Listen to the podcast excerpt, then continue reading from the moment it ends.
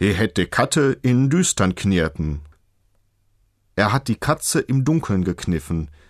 Wir können uns vielleicht denken, dass hier jemand heimlich etwas getan hat.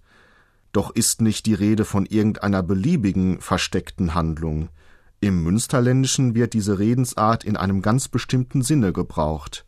Erklärt nämlich jemand plötzlich seiner erstaunten Umgebung, er werde sich mit einem Mädchen verloben, und weder Freunde noch Verwandte haben bisher etwas von dieser Verbindung gemerkt, dann ist das schon etwas Außergewöhnliches.